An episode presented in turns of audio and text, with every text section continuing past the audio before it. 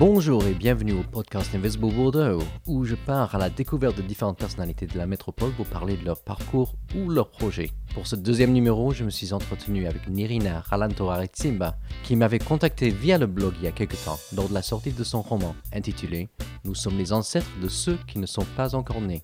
C'était déjà une bonne raison de prendre rendez-vous, mais j'ai vite compris que Nirina, forte d'un parcours atypique et multiculturel, avait bien d'autres cordes à son arc. Cinéaste, peintre, calligraphe ou enseignante, entre autres. Comme quoi, il m'est particulièrement difficile de résumer ce personnage. Mais Nirina saurait-elle faire mieux? En quelques mots, qui est-elle? En quelques mots, je dirais que je suis une citoyenne du monde euh, et une artiste multidimensionnelle, à définir peut-être plus tard. Tu es une artiste qui, qui évolue dans plusieurs disciplines. Oui. Effectivement. Donc, selon les saisons, ton actualité change. Quelle est ton actualité aujourd'hui? On est, on est fin janvier 2019. Mon actualité aujourd'hui, je dirais qu'il y a deux œuvres euh, qui sont en train d'essayer de, se disperser, de s'éparpiller, de se répandre. C'est euh, mon livre, mon roman qui s'appelle Nous sommes les ancêtres de ceux qui ne sont pas encore nés, et mon court métrage qui s'appelle Le Créneau, en anglais Bumper, qui est en train de se balader dans les, festivals en ce moment. Donc, euh, c'est deux œuvres cinématographiques et littéraires. Tu reviens d'un festival, en tout cas à Prague. Est-ce que c'est lié à cette actu-là? Exactement, oui. Je reviens de, de Prague. C'était le week-end dernier au Prague World Film. Et, euh, et mon, court-métrage a gagné un prix. Alors, la petite originalité, c'est qu'il n'a pas été projeté, figure-toi. Le, le, temps de projection n'était pas assez long. Mais on a quand même gagné un prix du jury. Donc, on ne va pas le bouder. Ça fait toujours plaisir. Et ça fait bonne, bonne presse pour, euh, pour le film et pour la suite. Dans toutes ces disciplines, est-ce qu'il y a des, des, thèmes un peu filets rouges, des thèmes récurrents qui, euh, qui ponctuent tes, tes œuvres? Ah complètement, en fait, sans m'en rendre compte, hein, j'ai l'impression de tourner autour du, même pot, si je puis dire, mais en le déclinant différemment en fonction des, médias. Entre ces deux œuvres, je dirais qu'il y a le thème de la famille et le thème de, de, des ancêtres, plus, plus, exactement. Revenir à, ces, lignées familiales qu'on a peut-être oubliées ou qu'on ne connaît pas parfois. Donc du coup, dans mon livre, ça parle de des peuples oubliés d'Amérique, les indigènes et d'une tribu en particulier qui habitait à San Francisco. Donc je, pars explorer, ou plutôt mon, personnage part explorer ce passé en même temps qu'il se balade dans la Californie contemporaine. Et dans le, dans le film, c'est un hommage à une grand-mère. Alors évidemment, c'est un ancêtre de la génération juste d'avant, hein. ça, ça part pas dans les, dans les 19e siècles, mais donc c'est l'hommage à, nos petits vieux. Qu'est-ce que tu peux me dire par rapport à ce livre et son format? Je pense que le format ou le concept ou la façon dont tu traites ce sujet-là est assez innovant. Oui, alors je ne sais pas si c'est innovant, mais en tout cas c'est quelque chose qui m'est venu en, en m'inspirant vraiment de la multi multidisciplinarité de ma vie parce que euh, je suis partie aux États-Unis, euh, en, Californie plus exactement, enseigner le français euh, il y a longtemps, il y a plus de, plus de 10 ans. Et cette découverte de l'Amérique mythique m'a évidemment enchantée. Et parallèlement, j'étais en train de faire une thèse de littérature sur la ruée vers l'or des Français partis en Californie au 19e siècle. Donc c'était comme si je vivais deux, deux vies en même temps, la mienne en l'an 2000 et quelques, et celle de tous ces voyageurs partis au 19e. Et fort de cette recherche universitaire et de cette vie euh, vraiment concrète euh, dans le Way of Life euh, Californian Dream, ben, un roman est arrivé, un roman est né. Donc je suis très contente de, de, combiner à la fois mes recherches académiques, quelque chose de, dans l'érudition, dans le, milieu intellectuel, et puis en même temps quelque chose de vraiment simple, authentique, ma vie. Je pense que c'est ce métissage-là qui m'a porté. Et, j'espère que ça passe dans le bouquin. Et dans le bouquin, il y a, y a plein de voix. Il y a les voix aussi des, des, du peuple californien. Il y, a, y, a, la voix de ce personnage que j'ai créé qui a un peu de moi et un peu d'autre chose. Et il y a la voix de ces Indiens, Indiens, entre guillemets, indigènes, enfin, premier peuple d'Amérique. Il y a beaucoup de voix. C'est ce qui me passionne, moi, dans la vie et dans l'art, c'est de donner la voix à un grand nombre de personnes pour qu'on on arrête de penser qu'il n'y a qu'une vérité.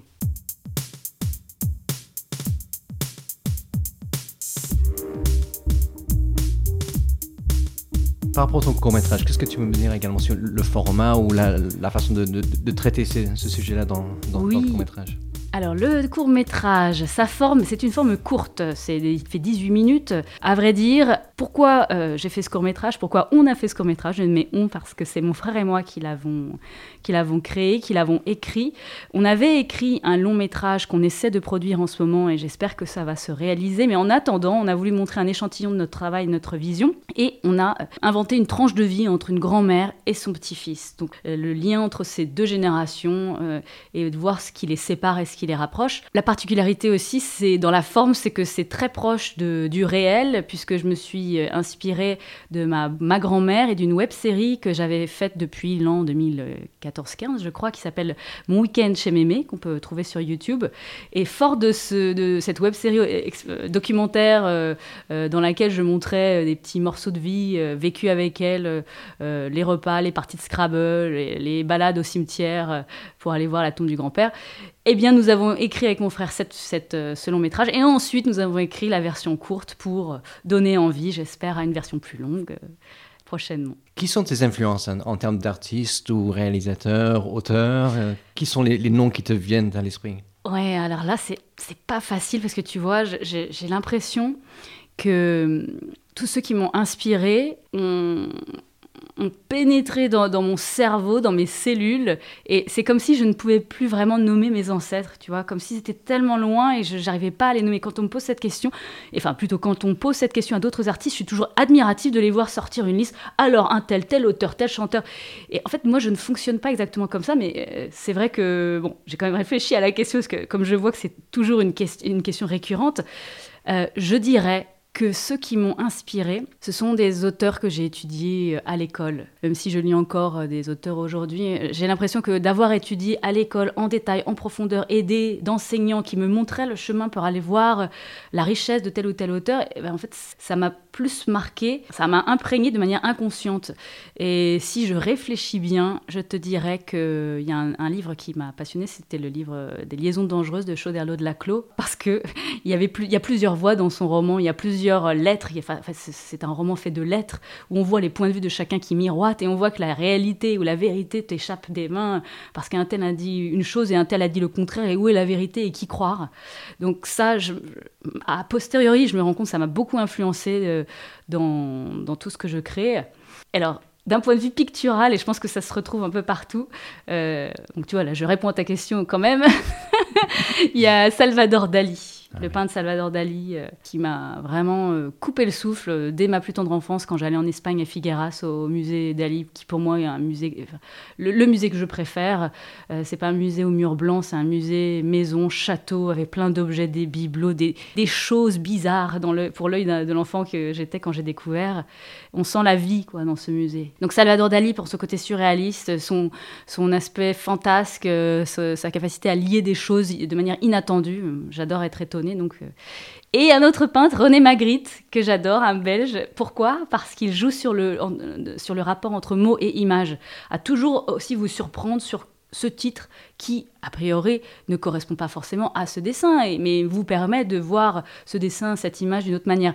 Donc des artistes, là je, donne juste voilà, trois figures comme ça, euh, d'artistes qui pour moi euh, rompent l'idée d'une réalité conventionnelle ou d'une idée commune. Comme quoi ceci n'est pas un podcast. Exactement.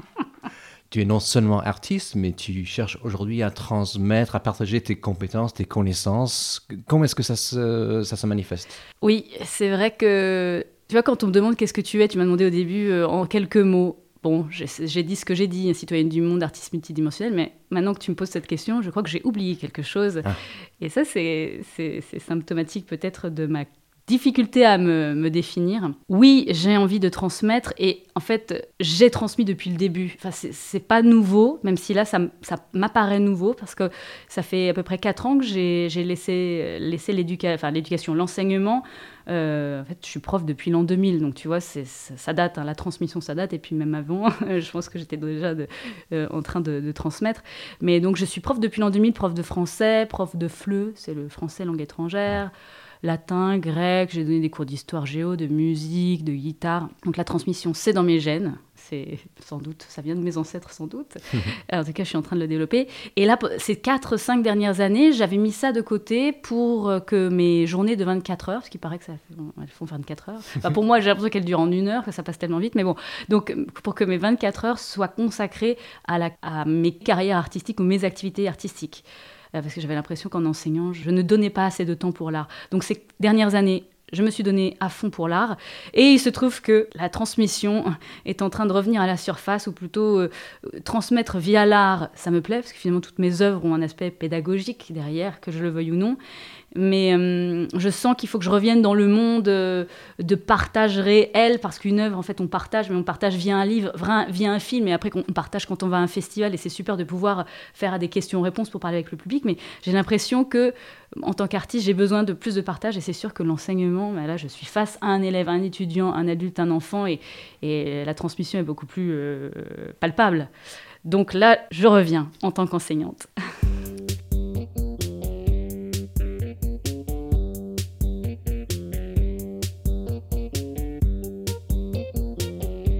tu as des, origines multiculturelles, tu as beaucoup bougé, il me semble, dans ton, et puis dans ton, dans ton passé. Où est ton chez toi Même, tu disais que tu es citoyenne du monde quelque part, mais euh, est-ce qu'il y a un chez toi Oh là là, Tim, tu, tu, as, tu touches là où ça fait mal. Très sensible. Ah oui, oui. Euh, je rigole en même temps parce que bon, ça fait mal. Euh. C'est la question sensible, ouais. Le chez moi, j'y réfléchis beaucoup. D'ailleurs, ça, ça, va être le, le thème de, de mon prochain livre, qui sera beaucoup plus personnel, parce que le roman que j'ai écrit, c'est quand même une fiction, n'oublions pas. Et là, je me mets face à, l'évidence qu'il va falloir que je parle un peu plus de moi et donc de ce chez moi. J'ai dit que j'étais citoyenne du monde, c'est une manière d'éviter une réponse en disant je suis euh, une femme française habitant à Bordeaux, ou alors de dire euh, je suis une métisse franco-malgache euh, qui ne connaît pas assez son deuxième pays, Madagascar. Oui, ce qui me caractérise, euh, parce que c'est tout proche, c'est mes parents. Je suis de deux cultures.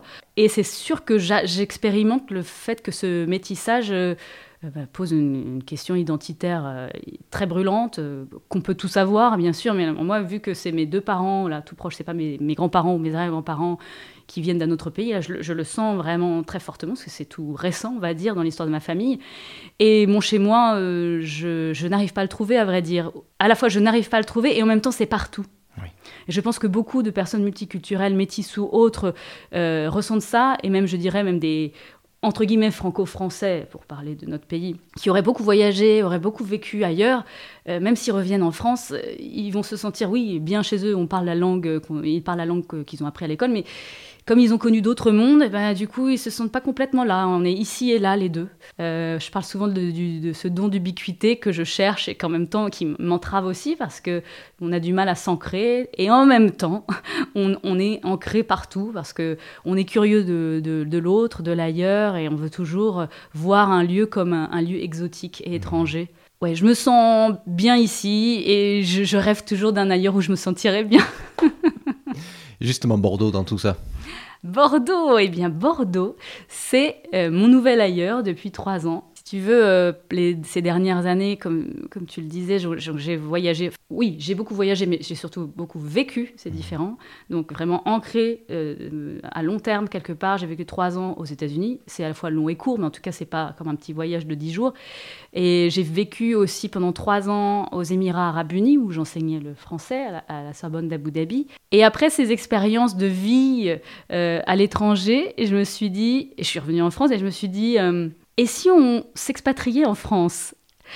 Parce que je suis une, euh, une, Française de région parisienne. J'ai vécu à Paris comme beaucoup de gens de la région parisienne, parce que j'ai fait mes études à Paris. On, va toujours un moment à Paris quand on est en région parisienne, et même quand on vient de province. Et après, c'est toutes ces années euh, parisiennes ou dans les Yvelines, j'habitais dans les Yvelines, je me suis dit, je ne connais pas la France, hein, comme beaucoup de Français euh, qui ne connaissent pas la France. Et j'ai décidé, bon, après hésitation, à migrer dans le sud-ouest, à Bordeaux.